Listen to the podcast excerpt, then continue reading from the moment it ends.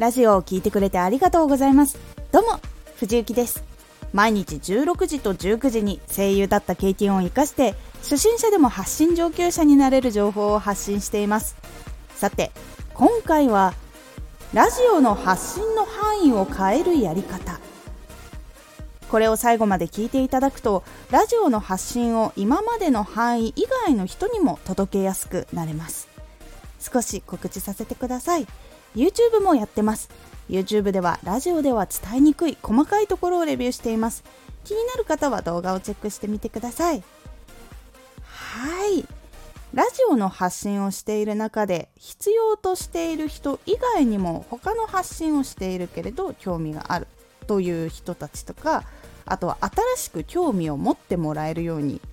工夫をすることで今まで発信していた人たち以外のところから多くの人に聞いてもらえるようにするためにはどうしたらいいのかと悩んでいました。その時の悩みがこちら。自分の今やっているジャンル以外の人にも届けるにはどうしたらいいか。今聞いている人にも届けるためにはどうしたらいいのか。発信内容を大幅に変えないでできる方法はないのか。この悩みを抱えた時にどのことを見返していけばいいのでしょうか？ポイントは3つ。1自分の発信していることは他にも使えないか考える。2今発信していない分野と組み合わせてみる。3今まで発信していなかったことはないか考えてみる。1自分の発信していることは他にも使えないか考える。例えばこのチャンネルで発信していることは話し方なら YouTube やってる人とか会社でプレゼンしたりとか人の前で話すことがある人には使える技術です。このように自分が今ラジオに特化して発信しているけれども他のこういう場面で使えるとかこういう職業の人だったら使えるとかいうところも考えてみるのは発信していく時の取っかかりにもなりやすいです。確かに今ラジオ向けにやってたなとか思ったら例えばその会社のこういう時にこういうやり方ができるんですけどその時に悩みがこういうことがあったらこういう風に解決できますよみたいな感じのラジオを作っていくっていう方法もあります。例えば漫画のこととかだったらストーリーの展開とかキャラクターと声優のことでつなげてみるとか。他にも人生でためになる名言を発信したりとか。でこう自分はストーリーだけやってたけどその名言もやってみようとか。あとはキャラクターはやってたけど声優さん興味なかったから声優さんのこともちょっと入れてみようかなとか。でそうすることでジャンルを広げて他のアニメのキャラクターよりかは声優が好きっていう人がこう聞きに来たりとかっていうようなことも可能性が広がります。例えばメンタル系。だとしたらあとは日常からビジネスまでいろんなところにこう広げられます。例えば女性のその悩みとかそう人付き合いの悩みとかもあれば男性のビジネスの悩みとかこういろんなところがあるけれどもそこをこううまく組み合わせて新しいジャンルにしてみるとか。他にもメンタルと漫画とか。漫画のこのキャラクターはきっとこういうメンタルがこういう風にあるからこういう風に展開がしてったんだなとかそういう話とかをしても面白いかと思います。2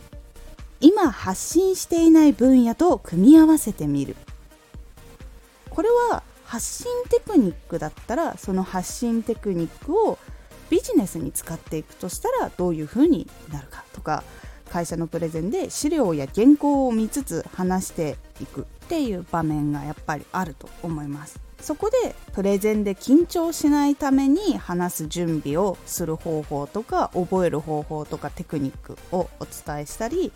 当日に緊張しないように練習する方法だったり今はラジオの発信に特化していること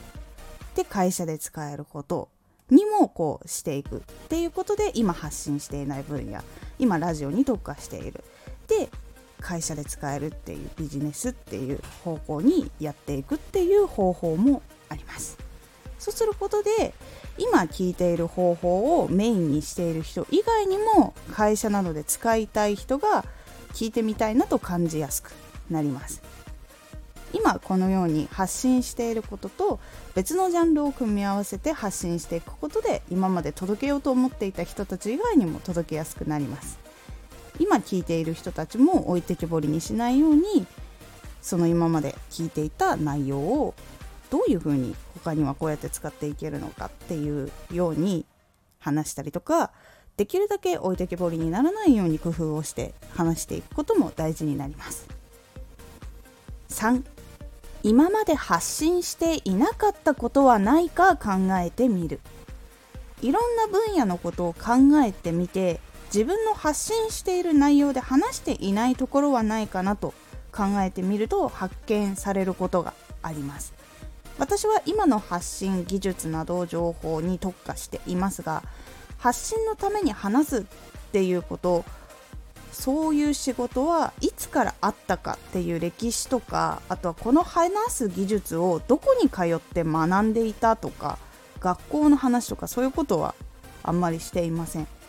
なのでこういうふうに自分の話している内容でも今は技術に特化してるけどもこの技術は実はどういうところから来ているのかとかどういうところだったら学ぶことができるのかとかいうあれで角度とか見方を変えることで話していないことっていうのがどんどん見つかってきます。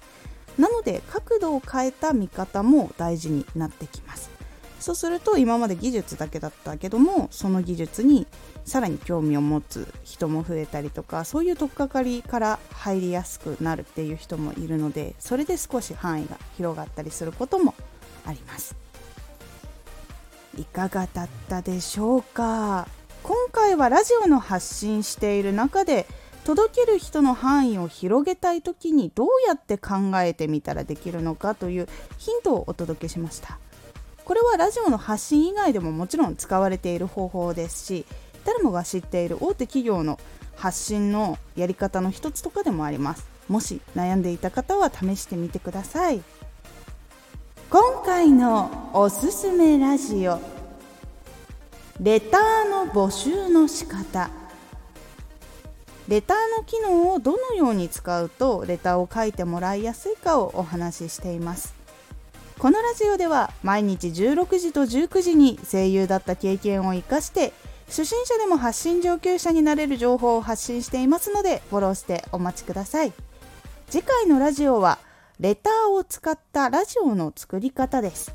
こちらはいただいたレターからどうやってラジオを作っていくかという感じになっておりますのでお楽しみに。Twitter もやってます。Twitter では活動している中で気がついたことや役に立ったことをお伝えしています。ぜひこちらもチェックしてみてね。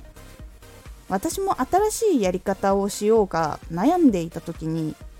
全く新しいことを発信するのではなく軸をぶらさずに新しいターゲットにも届ける方法があるんだとかなり勉強になったことを覚えていますラジオの発信以外にもいきなり声優の話したりとかっていうようなちょっと軸が思いっきり飛んだように見えてしまいがちなこととかも